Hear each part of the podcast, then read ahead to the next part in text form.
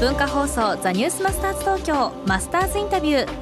今週のインタビューのお相手は北海道ナチュラルチーズ専門店チーズの声代表の今野徹さんです。今野さんは100年続くものづくり1000年続く地域づくりを共に考えるをコンセプトに北海道産ナチュラルチーズ専門店チーズの声を運営しています。しかしチーズが売りたくてチーズの声を開いたわけではない。仕事は夢への手段に過ぎない。起業も一つの手段と言います。その意味について伺いました。その仕事は夢の手段に過ぎないということで、うん、起業も一つの手段なんだとね、これはもう第一歩ですか？そうですね。チーズの声というのはあくまで第一歩に過ぎなくて、うん、生産地と食卓をつなげるといった部分に関してあの、まあ、一つのモデルロールになっていければいいなというふうに思っているんですね。うん、まあ、ずっとお話を聞いてきてやっとなんとなく理解ができたのは屋号にはチーズの声。これチーズの声がついて、はい、えー、おお名刺にはフードボイスと、はい、食の声と、はい、ここの違いですね。じゃあってことはこれから先いろいろな分野で同じようなスタイルの他の食材を扱うって可能性もあるってことですか？そうですね。単なる食材というこう横展開という以上に、それがもっともっと複合に絡み合ってもいいんじゃないのかな、うん、今もちろん農林水産省で仕事をあのさせていただいたこともあって全国にぱりこう志のある生産者の方とのつながりがあります。そういう方々とあの単に一つの地域のいいものを紹介するっていうこと北海道のチーズはそれでも完結するそれでもあの紹介できるような幅の広さがありますからチーズの声ですけれどもそれが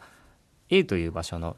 素晴らしいものと B という場所の素晴らしいものそれがドッキングをしてであのさらにあの日本の食卓をこうワクワクさせるようなそういうような展開というのも考えられるんじゃないかなというふうに思うんですよね。じゃあ最終目的はどこになりますか？最終目的は世界平和といきたいところです、ね、食で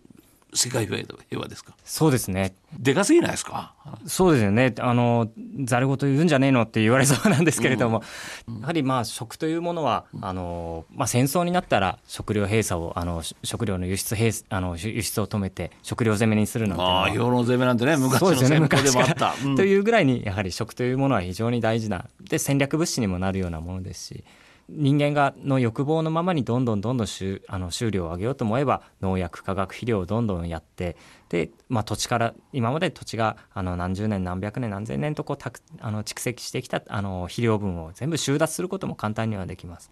でもその部分をこう将来的にもその場所でずっと農業が続いていったり、うんであのそこに住む人たちが飢えないようにするっていうようなことを考えるとやっぱり食っていうのはその世界平和につなげることができるんじゃないのかなというふうに思うんですね。